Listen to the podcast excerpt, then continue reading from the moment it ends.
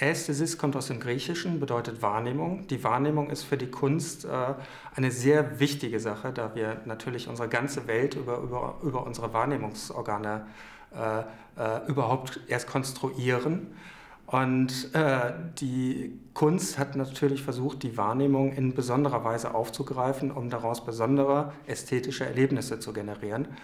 Ähm, ein Beispiel sind Panoramen, die äh, in, im 17. und 18. Jahrhundert aufkamen. Dort wurde versucht, äh, in großflächig äh, künstliche Umgebung zu schaffen, beispielsweise Schlachten nachzustellen, verschiedene Orte nachzustellen und ein illusionistisches Erlebnis zu schaffen, was so genau wie möglich nachbildet, wie es zu einem bestimmten Zeitpunkt oder an einem bestimmten Ort gewesen ist. So dieser Versuch, künstliche oder, oder ein äh, äh, Wahrnehmungserlebnis total äh, nachzubilden bzw. zu generieren, war das gleiche Anliegen äh, oder dieses Anliegen hatten auch äh, eine, hatte auch eine technologische Entwicklung in den 80er Jahren, 90er Jahren. Äh, wir bezeichnen sie als VR, Virtual Reality, künstliche, virtuelle, rein im Kopf existierende Umgebung.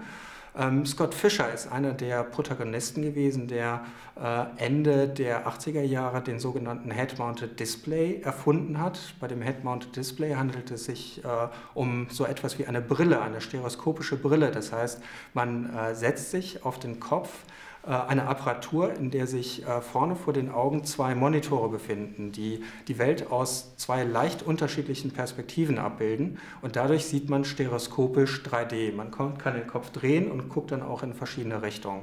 Das Interessante ist, dass Scott Fischer äh, zusammengearbeitet hat mit Künstlern an der UCLA in Amerika. Michael Neimark beispielsweise ist einer dieser Künstler, der ein anderes Paradigma entworfen hat. Er hat äh, einer Arbeit in, mit, auch Mitte der 80er Jahre äh, entworfen, die nennt sich äh, The Movie Map, äh, von der er eine Version für Karlsruhe gemacht hat, bei der er äh, eine Kamera in eine Straßenbahn in Karlsruhe gesetzt hat und diese hat alle Karlsruher Straßenbahnstrecken äh, abgefilmt.